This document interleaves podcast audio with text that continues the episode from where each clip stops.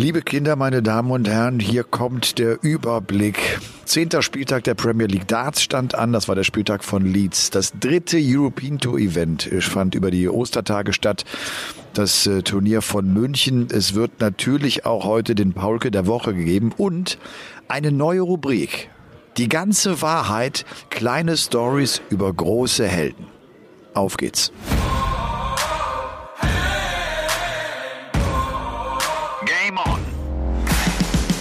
Game On, der The Zone Podcast mit Elmar Paulke und anderen Helden.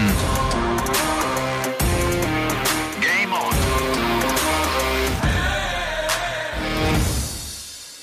Ladies and Gentlemen, es ist spät. Es ist äh, 23.12 Uhr. Und äh, wir haben das Finale des German Darts Grand Prix am Ostermontag abgewartet, um so aktuell wie möglich zu sein. Nur für euch. Wir werfen hier alles rein, wie das eben so ist bei Game On, bei eurem Lieblingspodcast, dem The Zone Podcast.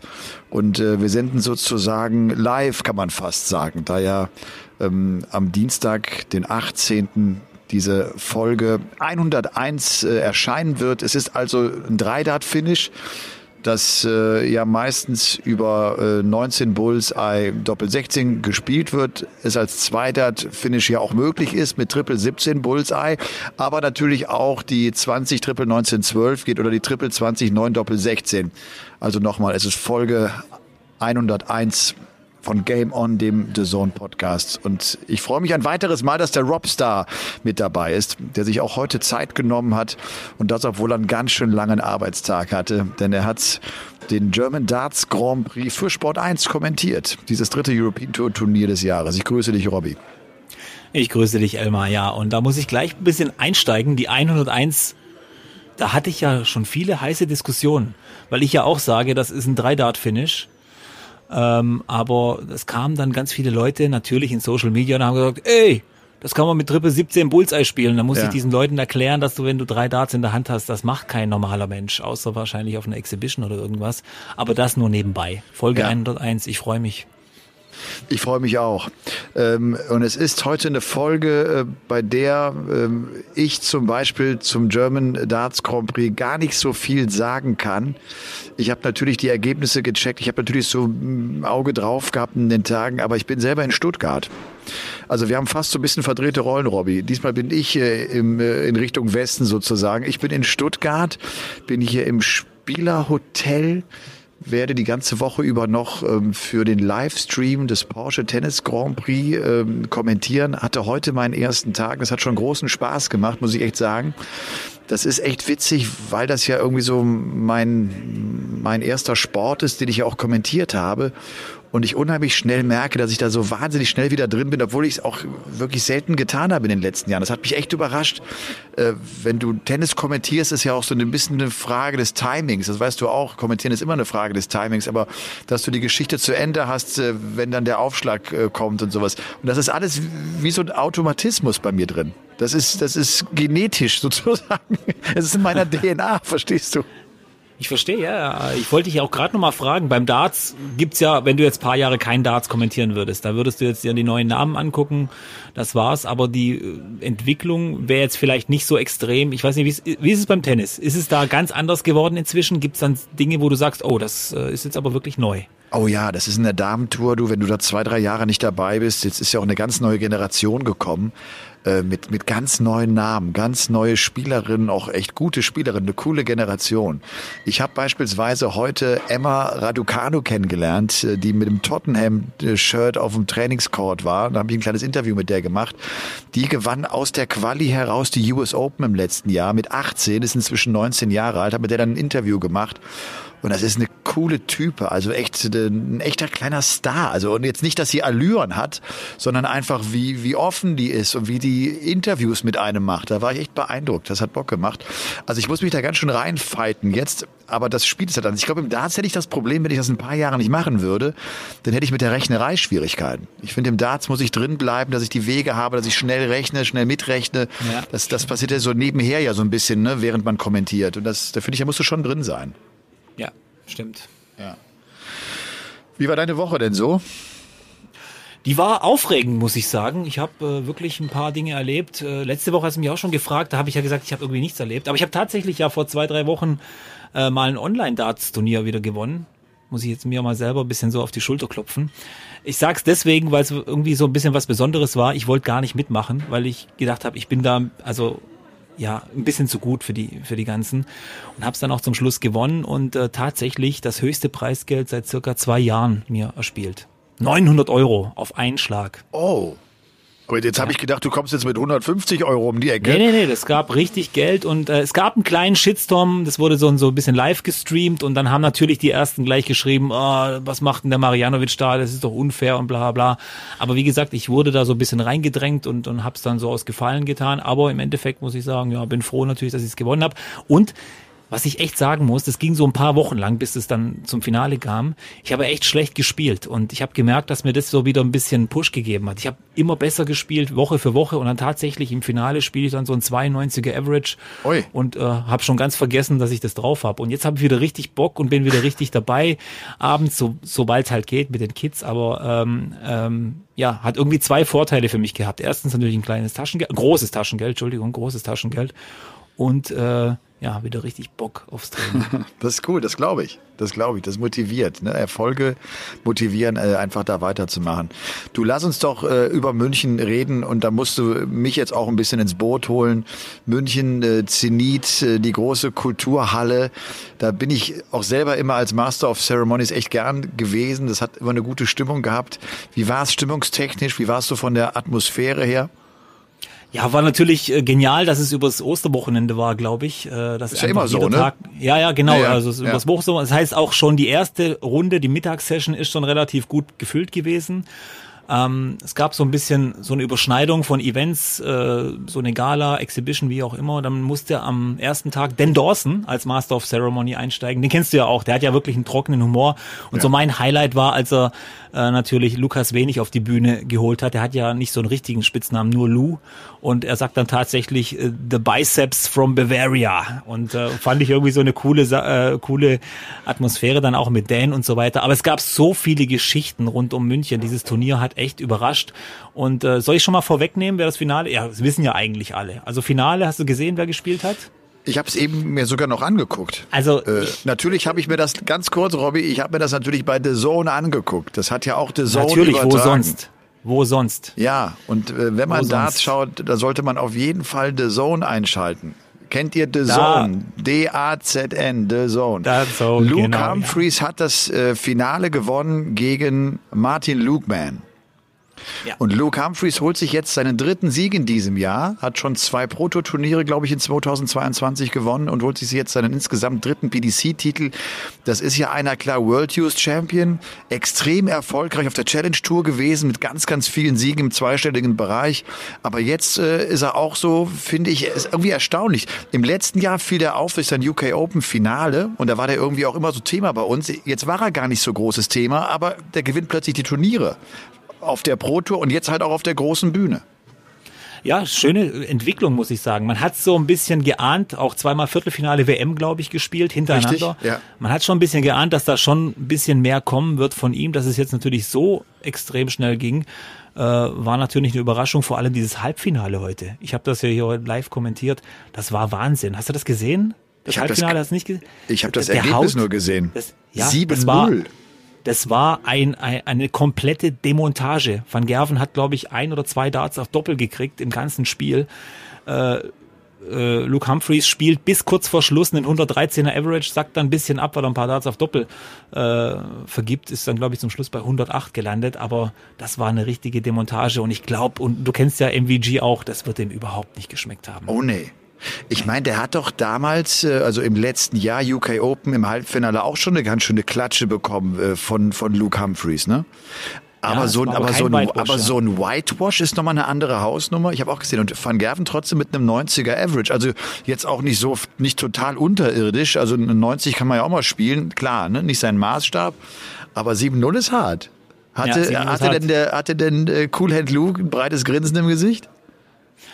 Nee, es gab ja keine Interviews nach dem Halbfinale, wie üblich. Äh, klar hat er ein breites Grinsen äh, im Gesicht gehabt, aber er war voll konzentriert. Er hat gewusst, okay, ich habe jetzt gerade wirklich äh, MVG komplett zerlegt und äh, ich bin im Finale, aber ich glaube, ihm war sofort bewusst, sofort vergessen, ist jetzt nicht mehr wichtig. Jetzt geht's drum, wirklich mal den ganz großen, den größten Titel in meiner Karriere reinzuholen. Und hat er auch richtig gut gemacht, fand ich. Ähm, hat das Ding, obwohl er jetzt auch nicht überragend gespielt hat im Finale gegen Martin Lukman, aber ich glaube, ihm war auch klar, dass er jetzt hier keinen 105er Average braucht gegen den Martin Lukman. Äh, hat es gut gerockt und wie gesagt, äh, das hat mich am meisten beeindruckt, dass er voll konzentriert geblieben ist und das Finale auch nochmal so deutlich gewonnen hat mit äh, 8 zu 2. Ja, du hast vollkommen recht. Das passiert ansonsten so häufig, ne, dass du so einen großen Namen dann auch souverän rausnimmst und dann war das irgendwie so der Peak in deinem Turnierverlauf und dann gehst du raus äh, in der nächsten Runde oder verlierst dann in diesem Fall das Finale. Das ist echt cool und das zeigt, glaube ich, auch wirklich, dass Luke Humphreys da in seiner Entwicklung kompakter und konstanter geworden ist und irgendwie auch so ein festes Ziel vor Augen hat. Ähm, mir ist aufgefallen, Martin Lukeman, der hat beim letzten Players Championship Wochenende schon ein Viertelfinale erreicht. Jetzt steht er hier im Finale und ich habe mir deshalb mal so ein paar Dinge von dem irgendwie angesehen, weil ich glaube, viele von euch zu Hause werden auch diesen Namen Martin Lukeman nicht unbedingt äh, so, so auf, auf, auf, auf der Zunge haben oder im Kopf haben. Der ist jetzt aktuell die 72 der Welt, 37 Jahre alt, Spitzname Smash, kommt so aus der Mitte Englands, aus Watford, äh, hat UK Open 2017 mal ein Achtelfinale erreicht und dann kam erstaunlicherweise zu 2018, 2019 gar nichts. 2020 lässt er komplett ausfallen, das Corona-Jahr, und kommt dann 2021 zurück auf die Tour. Äh, spielt auch ein Halbfinale, aber geht auch über 20 Mal in der ersten Runde raus. Ich habe das mal durchgezählt. Also so eine eigentlich eine ganz verkorkste Saison und hat jetzt das Jahr 2022 war schon in Hildesheim im Achtelfinale, hat wie gesagt jetzt auch zuletzt das Wochenende Viertelfinale gespielt und jetzt Finale auf der European Tour. Also auch da kommt offenbar so ein bisschen Konstanz rein bei Martin Lukeman. Ja, den hätte ich jetzt auch wirklich lang suchen müssen, bis ich ihn irgendwie von alleine finde oder dass er mir auffällt. Ein Spieler, wo man jetzt im Vorfeld gesagt hätte, der stand irgendwie auf 74, 76 in der Weltrangliste, zweites Tourcard-Jahr. Da kannst du davon ausgehen, dass der die Tourcard jetzt am Ende des Jahres eigentlich so abgibt, eventuell. Und mir nichts, dir nichts steht ja im Finale von München und das nächste ist ja, der steht ja im Moment auf einem Platz fürs World Matchplay. Also zu dem cool zweitgrößten Turnier eigentlich, kann man sagen, der PDC, ja. was gerankt ist. Und ähm, das ist schon cool. Aber wir müssen ja auch über den anderen Martin reden. über Martin Schindler, weil das war, glaube ich, auch so die Story von München aus deutscher Sicht. War schon Wahnsinn, was der ja. abgeliefert hat, auch wieder mal. Ich meine, Martin Lugman schlägt in der zweiten Runde Gaga Clemens und schlägt ja. dann im Viertelfinale Martin Schindler. Also von daher ja. äh, schließt sich ja auch da so ein bisschen der Kreis in der Geschichte. Also Martin Schindler, ich habe das auch, äh, wie gesagt, immer nur äh, Ergebnis gesehen und dann aber kurz mal reingeguckt. Äh, das waren äh, offenbar richtig geile Auftritte. Vor allem, dass er den Ryan Searle so glatt wegmengt. Also der, der schlägt Vatimena in Runde 1, er schlägt Brandon Dolan, den ich uns äh, gerade auch auf der European Tour und auf der Pro Tour für sehr gefährlich halte. Ja. Den schlägt er und dann nimmt er den Searle glaube ich, mit 6-1 raus, ne? Und Ryan Searle zuletzt noch irgendwie mit Finale und auch mit Sieg auf der Tour. Also der ist eigentlich on fire gerade. Eigentlich schon, aber Ryan Searle, halte ich fest, äh, ist 5-0 hinten gegen Martin Schindler und hat zu dem Zeitpunkt keinen einzigen Dart auf Doppel gekriegt von Martin. Ja, Wahnsinn. Der fegt ihn da von der Bühne, also wirklich lange Zeit 114er Average gespielt gegen Ryan Searle. Zum Schluss ist es hier eine 109,24, damit neuer Rekord eines deutschen Spielers bei der European Tour. Wow. Das und, äh, und dieses Spiel vorher gegen Brandon Dolan, da überlebt er drei Matchstarts auf Doppel 12 von Brandon Dolan, macht es dann doch noch selber aus und äh, macht dann, ja, gegen Lukeman war nicht die Luft raus, aber er hat den Anfang ein bisschen verpasst. Lukman hat das super gemacht, spielt auch seinen besten Average vom ganzen Wochenende ausgerechnet gegen Martin natürlich und äh, macht nochmal eine kleine Aufholjagd, aber muss dann doch die Segel streichen gegen Martin Lukman. Aber ansonsten, Martin Schindler, wir haben jetzt auch schon ein paar Mal über ihn geredet. Entwicklung ist super und die Kurve zeigt eigentlich nur nach oben und das ist jetzt wieder, wieder der nächste Beweis. Und, und und wer den gesehen hat jetzt am Wochenende, der ist mit Rammstein aufgelaufen. Du kennst ja Martin auch. Er hat ja selber schon gesagt, auf der Bühne hat er sich nicht immer ganz wohl gefühlt. Der hat da getanzt, mitgesungen mit den Fans. Also irgendwie, keine Ahnung, Martin Schindler, wo, wo bist du? Also das warst du irgendwie nicht gerade am Wochenende. Ich meine aber, das ist cool, äh, Robert, weil, äh, weil Martin hat ja bislang jetzt auf der Pro Tour toll performt und wir haben jetzt immer wieder auch zuletzt gesagt, als er sich auch dann gerade Ende des letzten Jahres dann für einige große Turniere qualifiziert hat, Grand Slam of Darts beispielsweise, Players Championship Finals und sowas, da, da hat er nachgelassen auf der Bühne im Vergleich zu dem, was er, was er auf der Pro Tour zeigt. Und das ist ja für viele Spieler, auch übrigens für Luke Humphreys, ist die European Tour immer die Bühne gewesen, auf der du irgendwie lernst, vor vielen Zuschauern zu performen. Und das gilt natürlich vor allem dann, wenn du auch noch in deiner, in deiner Heimat sozusagen unterwegs bist. Wenn du in, in Deutschland spielst und dann diese Unterstützung hast. Und ich könnte mir vorstellen, äh, die sind alle aber mal richtig steil gegangen, oder? Ja, also das Publikum war natürlich hinter ihm. Es war auch immer wieder sein Lächeln im Gesicht zu sehen, wenn die dann diese Martin Schindler Sprechchöre ange, äh, angefangen haben und so weiter. Ich glaube, er hat es wirklich genossen. Oft denkt man ja, vielleicht ist es nur gespielt irgendwie oder er versucht es irgendwie zu überspielen, diese Nervosität auf der Bühne. Nein, das war wirklich hat ihm richtig Spaß gemacht und er war, also wie wenn er in seinem Element gewesen wäre. Ich hoffe, dass es der Start ist für eine riesen Bühnenkarriere von ihm. Und äh, wie gesagt, Martin Schindler äh, macht im Moment einen riesen Spaß. Und auch er ist ja sicher fürs World Matchplay qualifiziert. Das habe ich ja jetzt gesehen in der Rangliste. Da kann eigentlich nichts mehr schiefgehen und dann kann er wieder die nächste Bühne rocken. Wahnsinn. Du und äh, der Maximizer, auch Achtelfinale, auch für ihn echt ein tolles Ergebnis in einer schwierigen ja. Phase, in der er gerade steckt. Der nimmt immerhin Dimitri Vandenberg raus in, in Runde 2. Ja. Ja, wow. das stimmt. Also ich muss es auch irgendwie feststellen, für ihn war es ja doppelter Druck. Das heißt, er ist mal wieder für eine European Tour qualifiziert, das war ja auch lang nicht der Fall. Ähm, dann wird er sich wieder zurückkämpfen und dann bist du vor heimischem Publikum.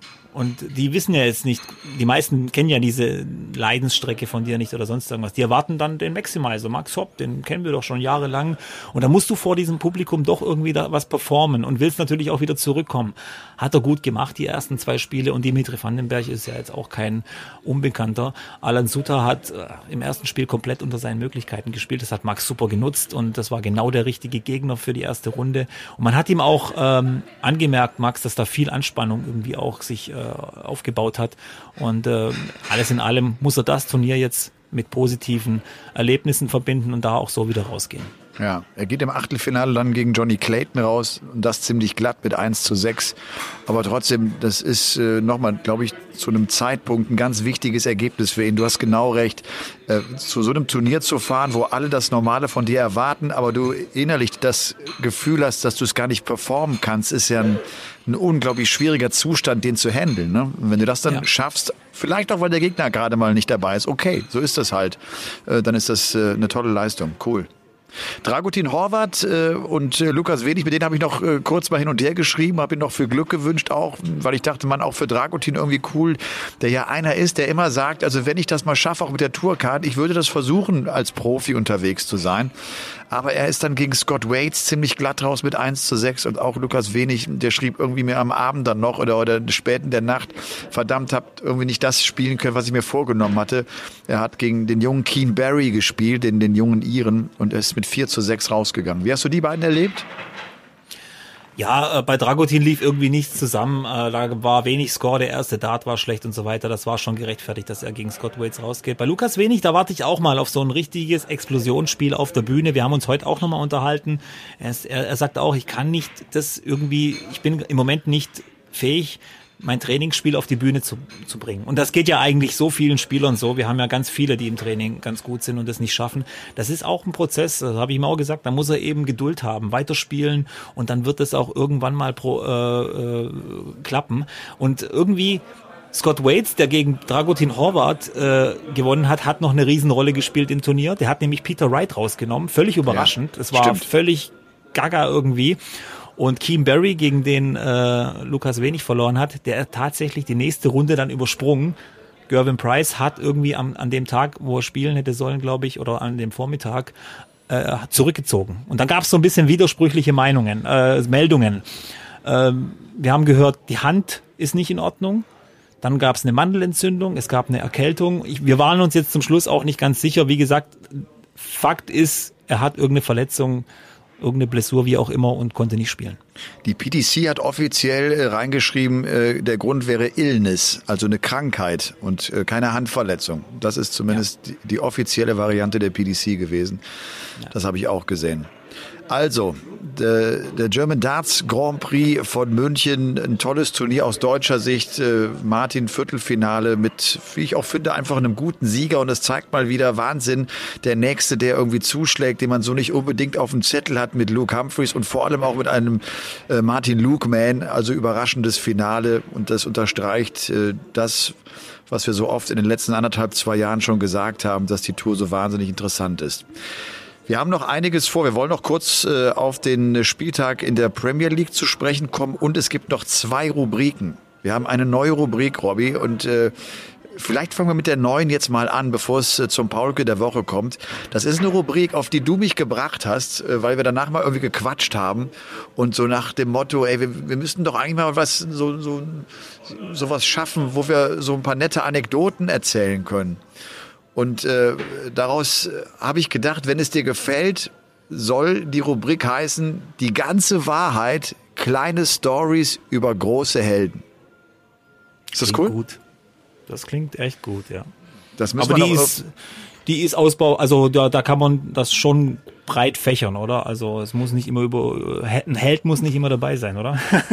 nee, muss nicht dabei sein. Also äh, A, müssen wir natürlich noch so einen kleinen Opener irgendwie machen. Der muss natürlich noch rein, der muss noch gebastelt werden. Da werden wir ja. den lieben Roland noch bitten, das zu tun. Äh, und dann, äh, ja, ich würde auch sagen, ich glaube auch sogar, es muss auch gar nicht sein, dass, dass, dass wir uns äh, da irgendwie absprechen, sondern es kann eigentlich jeder eine kleine Anekdote erzählen. Und wenn du willst, fange ich ruhig an. Oh ja, und ich habe und ich habe und ich habe gedacht, äh, okay, was erzähle ich jetzt für eine Geschichte? Und dann fällt mir eigentlich so auf, es sind gar nicht so spektakuläre Geschichten, die mich aber berührt haben. Und so würde ich gerne ein bisschen über Barney erzählen. Äh, Barney äh, ist immer für mich einer gewesen, mit dem ich, wenn ich mit dem mal essen war, das ist so ein paar Mal passiert, ähm, ganz wenig über Darts gesprochen habe. Übrigens einer der wenigen. Also wenn ich irgendwie Zeit mit MVG verbringe, rede ich ganz viel über Darts. Mit Barney rede ich ganz wenig über Darts, mit dem komme ich schnell auf andere Themen und das fand ich immer total nett und das war immer total sympathisch. Äh, weiß auch nicht, weil ich ja nicht jetzt mit dem Essen gehe, weil ich mit dem ein Darts-Gespräch führen will, sondern weil ich es spannend finden würde, mit ihm einfach so persönliche Sachen auszutauschen. Und das äh, habe ich an an, an Raymond immer sehr gemocht und äh, dann ist er sehr entspannt und ich habe die Abende auch ge gemocht, weil man einfach über Fußball geschnackt hat, über die Kinder und wie es der Familie geht, einfach so, was man halt so bespricht. Ne? Das ist wie gesagt jetzt gar nichts Spektakuläres und als ich ihn ja einmal auf der Road to Ellipelli äh, besucht habe in seinem Büro, fand ich das Büro schon irgendwie äh, irre, über zwei Etagen. Der hat ja oben seinen großen Trainingsbereich, dann, dann so, ein, so ein Konferenzzimmer mit allen Pokalen. Das ist also Wahnsinn, was für eine Ansammlung an BDO-Pokalen der auch da stehen hat. Und das sind so riesen Trümmer, das sind riesen riesengroße Pokale. Äh, äh, das war schon cool. Und der zeigte dann irgendwann, und das wusste ich zum Beispiel lange Zeit nicht, äh, zeigte, ging er mit mir in die Garage und der hat ja einen totalen Sammelspleen, ne? Ja. Barney, Barney äh, sammelt Playmobil-Sachen. Und zwar wie verrückt. Der hat eine ganze Garage voller neuer Playmobil-Sachen. Und er hat also echt so einen Sammelspleen. Ne, das, das macht ihm totalen Spaß und da, und da muss er auch selber so ein bisschen aufpassen, dass er nicht überdreht, weil er selber weiß, eigentlich ein bisschen bekloppt. Aber der denkt sich auf der einen Seite, komm, für meine Enkelkinder vielleicht, dann haben die halt ein ganzes Playmobil-Museum oder vielleicht auch einfach für ihn selbst. das, ja, das ist so das, was ich, wenn ich äh, an, an Raymond denke, dann, dann muss ich oft daran denken, weil das ist etwas, das käme für mich niemals in Frage. Ich käme niemals auf die Idee, Playmobil-Spielsachen zu sammeln. Du bist auch, du bist schon so ein bisschen auch so ein Sammler, ne? Du, du bist ja auch, hast du eine Dartsammlung und so, ne? Ich, ich, das, das habe ich gar nicht. Ich sammle nix. Ja, also ich bin, ja, ich sammle ja auch verschiedene Sachen, aber das finde ich eine gute Geschichte mit äh, Warnefeld. Ich habe auch gewusst, dass er ein bisschen was sammelt. Ich habe so ein paar Sachen schon gesehen, aber das mit dem Playmobil war mir jetzt auch neu. Übrigens, das ist ja nicht nur Spielzeug, Elmar. Da, das ist eine Investition. Also die Sachen sind wahrscheinlich alle noch original verpackt bei ja, ihm. Ganz genau Und das so ist, ist das. Und wenn dann genau irgendwas dabei ist, was zum Beispiel nicht lange produziert wurde oder selten nur kurz auf dem Markt war oder so, dann kann das in, in ein paar Jahrzehnten richtig, richtig Geld wert sein. Und das könnte eine riesen Investition auch sein bei ihm. Also das ist bei vielen Sammlern auch so. Ich sammle gerne so Sportkarten, unterschrieben am liebsten und so weiter und hoffe dann auch und merke dann auch, wenn zum Beispiel irgendein Basketballer in die Hall of Fame aufgenommen wird plötzlich, dann siehst du bei eBay, wie die Preise sich verdreifachen und so weiter. Also das ist so mein Ding und ich kann da Raymond von Barnefeld völlig nachvollziehen, aber Playmobil ja. ist schon äh, jetzt neu für mich gewesen. Aber da merkst du auch mal, ich, ich habe ihn immer so als sanften Riesen wahrgenommen. Ein ganz empfindlichen und, und, und vielleicht nicht verletzlich, aber empfindlichen Menschen und das passt irgendwie zu ihm, finde ich. Und ich kann mir auch gut vorstellen, wie er dann durch die Garage oder durch dieses Zimmer läuft, sich die Sachen anschaut, mal ab und zu mal was rausnimmt, ein kleines Lächeln übers Gesicht und denkt, ah, da bin ich extra 80 Kilometer dafür gefahren, damit ich dieses Ding kaufen kann. Das ist genauso der Raymond, den ich mir äh, ja. im Privaten vorstelle. Das ist aber schon für die erste Geschichte ja ein großer Held den du da rausgeholt hast. Gell? Oh ja, absolut. Also, ich. Absolut. Also, da kann ich nicht Schritt halten. Aber ich habe auch wenn ich jetzt so drüber nachdenke, ein paar gute Geschichten. Aber äh, lass mich vielleicht äh, eines noch ergänzen, weil du sagst, so ein großer Riese, äh, das wird vielleicht auch einige verwundern. Barney, wo du ja denkst, also wenn ich ihn auch sehe, ne, wenn der vor mir ist, denke ich, wow, ein fünfmaliger Weltmeister. Barney ist für mich und wahrscheinlich für uns alle einer der größten Champions dieser Sportart der aber auch unheimlich oft in Selbstzweifel versunken ist, der, der auch manchmal zu mir kam und fragte, ey, was, warum, so, warum haben die mich ausgepfiffen in Deutschland? Und dann sage ich, ey, Vani, das ist doch völlig Wumpe.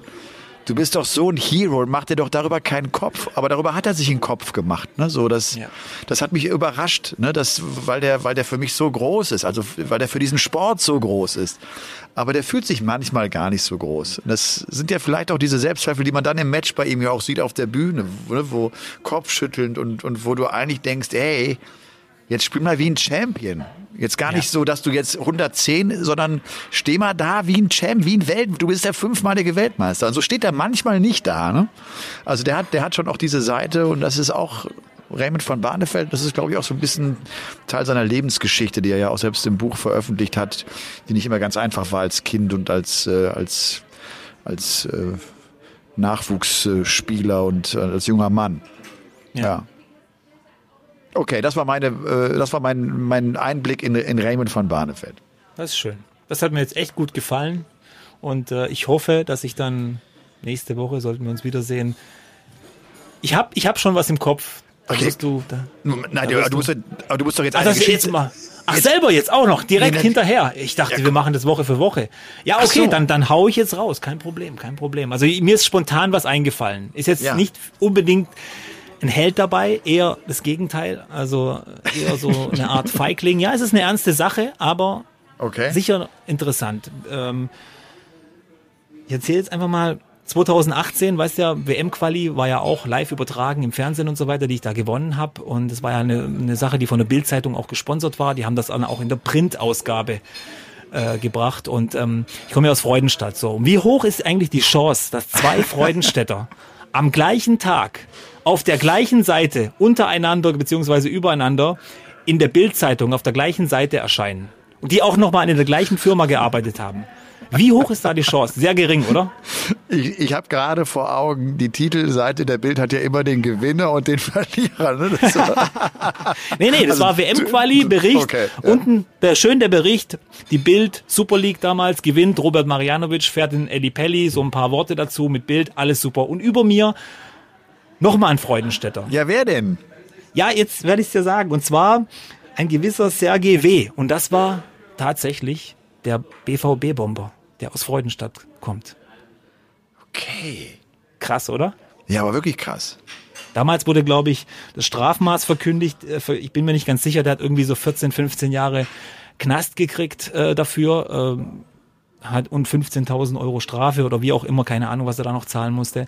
Und der Typ tatsächlich aus der gleichen Stadt wie ich, hat mal in der gleichen Firma gearbeitet. Den habe ich sogar persönlich gekannt. Also der war Ach, Azubi in, in, der Firma, wo ich, äh, wo ich immer noch arbeite und der kam aus Freudenstadt und der war tatsächlich wegen was ganz anderem und das ist wieder typisch Bildzeitung irgendwie, zwei völlig verschiedene Themen auf der gleichen Seite, hat irgendwie nichts miteinander zu tun, aber der Zufall alleine, zwei Freudenstädter, gleicher Tag, gleiche Seite in der Bildzeitung wegen zwei völlig verschiedenen Dingen.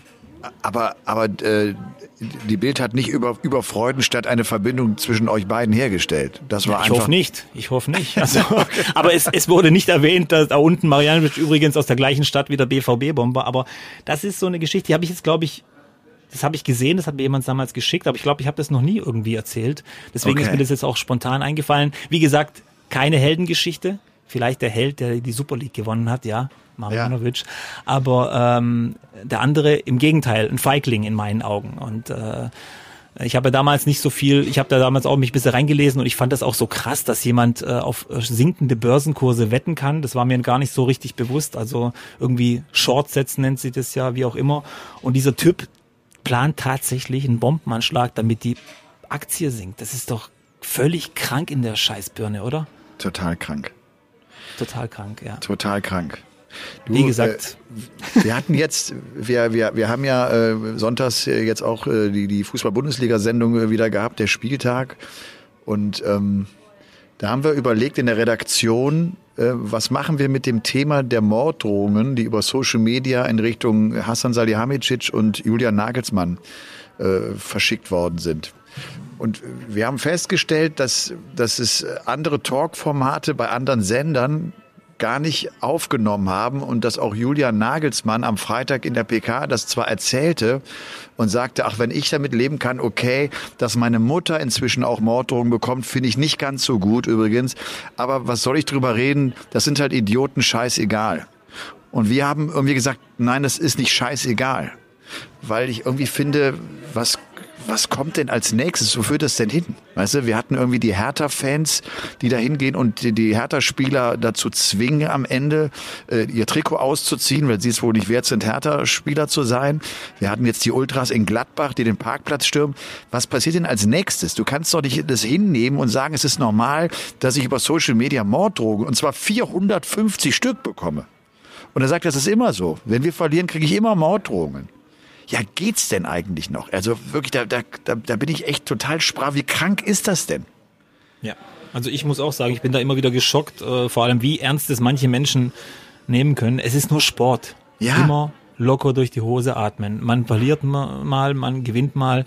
Ich weiß, dass es für viele Menschen so das Leben ist und, und Lebensinhalt und man sich da extrem aufregt, kenne ich alles, aber ganz ehrlich, Morddrohungen, das geht doch gar nicht. Und egal wie harmlos sie sind, wenn es auch nur so ein Ding ist, ich würde dich am liebsten umbringen oder sowas, so, so, so lapidar dahergesagt. Die Leute, denen ist gar nicht bewusst, was sie damit auslösen bei anderen Menschen. Das, das habe ich manchmal das vom Gefühl her, weißt du, wie ich meine? Ich habe auch viele, die irgendwas schreiben, wo, wenn ich dann antworte, irgendwelche negativen Nachrichten dann ja sein, oh, jetzt bin ich aber überrascht, dass du mir antwortest. Ja, ja, klar antworte ich. Wenn du mir so einen Mist schreibst, dann, dann antworte ich jetzt einfach mal, weil ich ja. bin dann auch nicht so einer, der das nicht ignorieren kann. Bei mir ist es natürlich jetzt lächerlich, aber das habe ich auch mitgekriegt mit 450 Morddrohungen, aber ich fand es ein bisschen erstaunlich, wie Julian Nagelsmann damit umgeht. Also der scheint wirklich abgehärtet zu sein.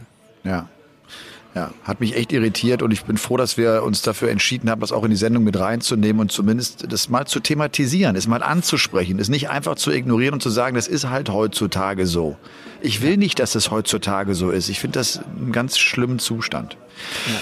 Das wird aber eine ganz schön lange Rubrik. Äh, Ladies and Gentlemen, das war die ganze Wahrheit. Kleine Stories über große Premiere. Helden. Wir werden uns in Zukunft kurz fassen. Ich ja, okay, okay. Also meinerseits. Du, lass uns über äh, Spieltag Nummer 10 äh, in der Premier League Darts sprechen. Ja. ja. Ähm, der Spieltag von Manchester.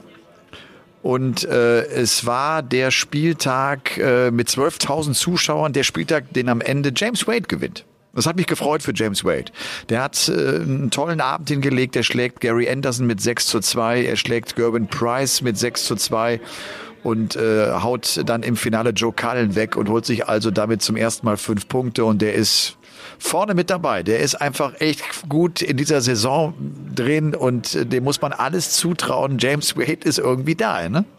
Ja, also ich muss zugeben, ich habe es ja vorher schon gesagt, äh, so wie es bei dir bei der European Tour so ein bisschen war. Ich, meine Kinder wollten an, am Donnerstag letzte Woche einfach nicht schlafen und ich habe die Premier League so ein bisschen nur beiläufig und die Ergebnisse äh, äh, so ein bisschen verfolgt. Aber schon eine geile Geschichte und, und auch vor allem die Spannung ist wieder komplett da. Die, die Platz 2, 3, 4, da geht schon gut eng zu und äh, bin gespannt, wie es weitergeht. Ich fand es, ich habe aber das Interview von James Wade danach gesehen in ein paar Medien. Da war er ja schon ein bisschen angepisst, so ein bisschen so ähm, ganz komisch, mal wieder wie James Wade. Das habe ich gar nicht gelesen. Was hat er, was hat er ja, denn gesagt? Ja, da hat ihn irgendeiner was gefragt. Das war, glaube ich, dieser ähm, Bars aus, aus England, den kennst du ja auch, äh, Phil Ja, Bars, glaube ich. Ja. Und äh, er irgendwie direkt, ja, äh, Phil, mal wieder eine richtig blöde Frage. Darauf kriegst du auch quasi eine blöde Antwort und so weiter. Und, äh, und er so, ja, ja, I'm, I'm, I'm, I'm confident and everything went alright, I won, ja, ja, ja, ja. Weißt du, was ich meine? So, so richtig abgetan und dann auch irgendwie der Spruch, ja, vielleicht sehen jetzt auch mal ein paar Leute, dass ich tatsächlich Darts spielen kann. Weil es wird, er geht ja schon oft unterm Radar und ich glaube, es geht ihm langsam ganz schön auf die Nerven, Ja. dass er nicht die Anerkennung bekommt, die, die er eigentlich verdient hat. Und das muss man auch Absolut. schon so sagen. Ja. Absolut. Es ist das Fehlen des Weltmeistertitels. Das, Ja. das verändert äh, den Glanz irgendwie seiner. Karriere. Der ist so erfolgreich. Du, und dann war natürlich auch klar äh, die Nummer äh, an diesem äh, Donnerstag von Manchester. Äh, Gerben Price mit einem neuen Walk-On-Song. Raw von Katy Perry. Er hat noch eine große Aktion draus gemacht. Welcher Fan am lautesten schreit, der kriegt ein Meet and Greet mit ihm und so weiter. Keine Ahnung, wer da am lautesten geschrien hat. Keine Ahnung, ob er das Trikot auch wirklich verteilt hat.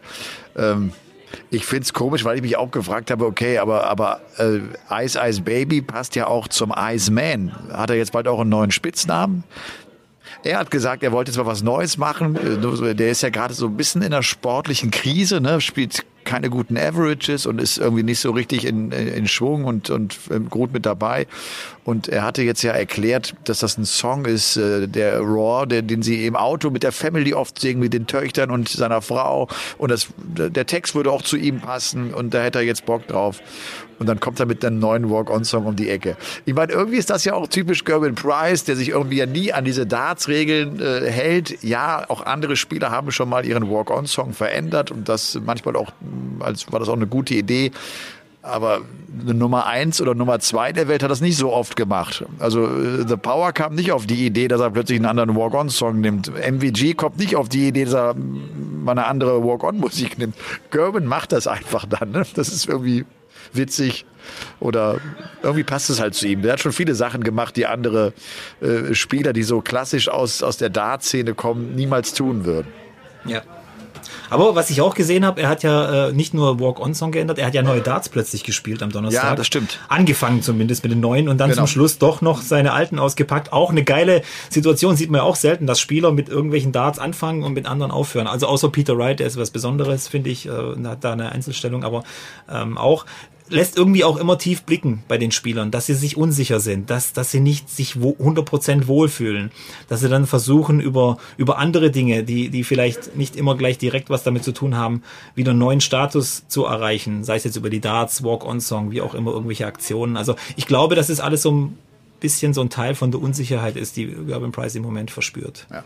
Hat so einen Prototyp gespielt, den er dann, wie gesagt, irgendwann zur Seite legte. Und dann waren sie wieder mit blauer Farbe ein bisschen bunter, die Barrels äh, von Gerben Price. Also, das war äh, Spieltag Nummer 10. Echt stimmungsvoll, volle Halle, große Halle da in Manchester. Ist schon spektakulär. Und äh, ja, hat, äh, hat, hat Bock gemacht, habe das Ganze mit Flo Hempel ja für The Zone kommentiert. War echt ein guter Abend. Ladies and Gentlemen, und damit kommen wir zum Paulke der Woche. Der Paulke der Woche. Der Paulke der Woche geht diesmal nicht an eine einzelne Person, der geht an Eintracht Frankfurt. Die hauen in der Europa League den großen und mächtigen FC Barcelona raus. Und das ist ja irgendwie immer das Tolle und das absolut Geile am Sport, dass das möglich ist. Jeden Fußballfachmann fragst du vor, der sagt er irgendwie, das ist eine Chance von 10 Prozent, dass das klappt. Das kann nicht klappen, weil die einfach zu gut sind, weil das eine, eine, eine zu tolle Mannschaft ist und weil die individuellen Fähigkeiten zu gut sind. Es ist wurscht. Die Frankfurter machen das und sie haben 30.000 Fans hinter sich.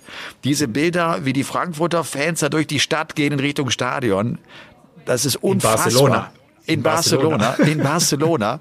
Und äh, es sind ja auch 30.000 im Stadion. Und jetzt ist es ja so, dass der FC Barcelona ab jetzt nur noch personalisierte Tickets verkauft.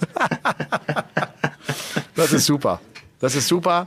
Und damit geht äh, der Paulke der Woche an Eintracht Frankfurt, obwohl ich jetzt gar kein großer Eintracht Frankfurt-Fan bin, aber ich einfach das toll finde, weil ich das auch echt am Sport liebe, wenn du als Außenseiter so eine faszinierende und tolle äh, Situation schaffen kannst und das sportlich so hinbekommst. Ja. Zu Recht kriegen sie den Polke der Woche. Zu Recht. So, Und jetzt ist schon 10 vor 12, mein lieber Robby. Ich habe morgen Ja. nochmal einen langen Tag. Ich, äh, Ja. Bei mir geht's jetzt noch weiter. Sechs Tage äh, feuerfrei sozusagen. Ja. Was machst Wir du denn eigentlich? Du, du flügst jetzt nach Hause? Ah, ich glaube, ich werde noch ein paar Stunden schlafen und dann äh, sicherheitshalber nach Hause fahren. Es war doch ein langer Tag und äh, ich muss jetzt noch gucken, worüber wir großartig geredet haben, weil ähm, ich habe es dir ja schon gesagt, wir haben ja so eine kleine Serie gestartet. Das noch zum Abschluss. Wir haben ja in der ersten Folge, irgendwie in einer Folge über den SWR gesprochen. Ja. Weißt du noch? Ja. Über Elmar Hörig und so weiter, dass du das kennst. Zwei Tage später ruft ja der SWR 1 an bei mir und sagt, wir kommen, also morgen jetzt am Dienstag, wenn die Folge rauskommt, sind wir in Freudenstadt auf dem Marktplatz. Wer Lust hat, morgen um die Mittagszeit sind die in Freudenstadt auf dem Marktplatz und machen ihr, ihre sieb- 75 Jahre Jubiläumssendung, Teil davon in Freudenstadt, ob ich nicht vorbeikommen will und so eine kleine Dart-Exhibition da und so eine Darts-Aktion mitmache. Cool. Alles klar. Dann fragst du mich in der letzten Folge, ob ich mir zutrauen würde, ähm, alleine zu kommentieren. Und ich sage ja nein, das äh, wäre überhaupt nichts für mich. Zwei Tage später ruft mich natürlich hier der Sender an Sport 1 und sagt, du, hör zu, wir haben hier krankheitsbedingt Ausfälle. Basti Schwede kommt nicht, du musst einen Tag allein kommentieren. Ah, Und äh, ja, hast du es stell gemacht? dir mal, ich hab's gemacht, ja. Und ich bin fix und foxy und ich sag nochmal, ich traue mir nicht zu und ich mach's auch nicht nochmal. Es ist echt hart und nochmal Hut ab vor allen, die das können, aber ich kann das, glaube ich, nicht auf die Dauer. Aber ich find's halt komisch, dass jedes Mal, wenn wir über was reden, dass es dann irgendwie eintritt. Deswegen muss ich jetzt gucken, was haben wir denn jetzt heute besprochen? Was, was, auf was ich mich vorbereiten kann. Äh, weil du kannst ja jetzt nicht einfach sagen, wir reden über einen Lottogewinn, weil das wäre dann ja zu, zu weit irgendwie, das wäre dann nicht echt, finde ich. Und äh, das wollte ich nur noch mal sagen, weil wir müssen echt aufpassen, worüber wir hier reden. Weil es tritt, es Wünsche, Vorsicht mit sein, mit den Wünschen, sie gehen manchmal in Erfüllung, ja. Das ist ja cool. Das ist ja echt lustig. Ja. Deswegen. Bist du, müde? Dann, dann, ich, ich bin müde, ja. Ich bin Ja, echt, ich bin durch. vorstellen. Ich war irgendwie gestern auch erst äh, zwei, halb drei hier in Stuttgart, gestern Nacht, äh, weil ich nach der Sendung noch hier, hier hingekommen bin und wir hatten heute einen langen Tag. Immer der erste Tag, wenn es ja so auf, auf Sendung geht und dann ist es ja eine neue Technik-Crew, da wird viel geprobt noch. Dann ist es nicht nur die Matches, die da laufen, sondern dann ist es irgendwie auch noch ein, ein bisschen mehr, ja. Und Ja. anstrengend. Aber nochmal, es macht leider auch Spaß. Ich habe echt einen Job gefunden, der mir echt Spaß macht.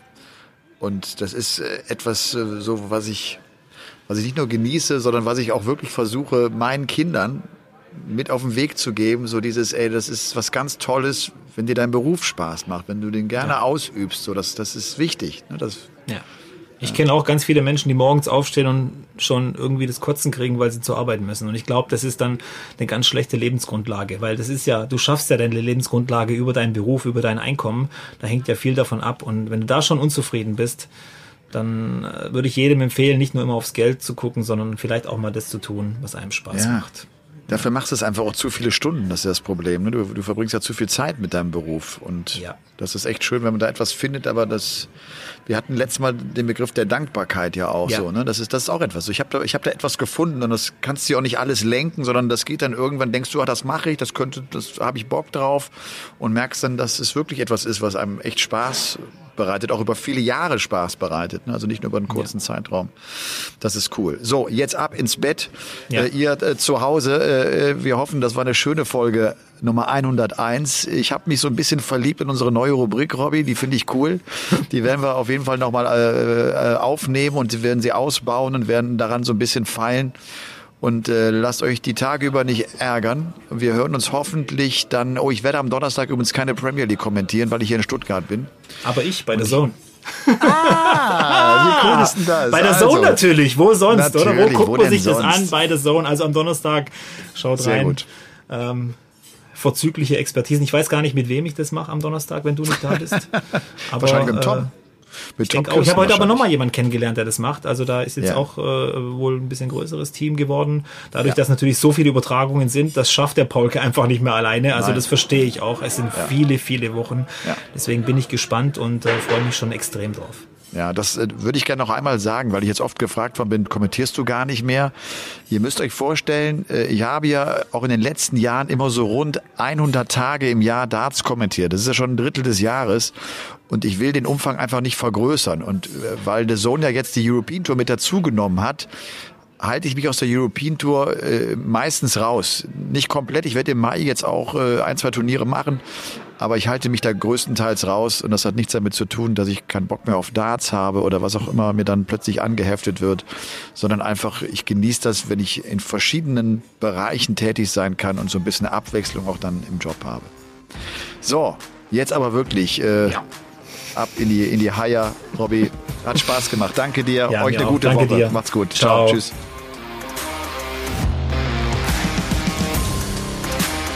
Game On ist eine Produktion der Podcast-Bande im Auftrag von The Zone. Neue Folgen gibt's immer dienstags, überall, wo es Podcasts gibt.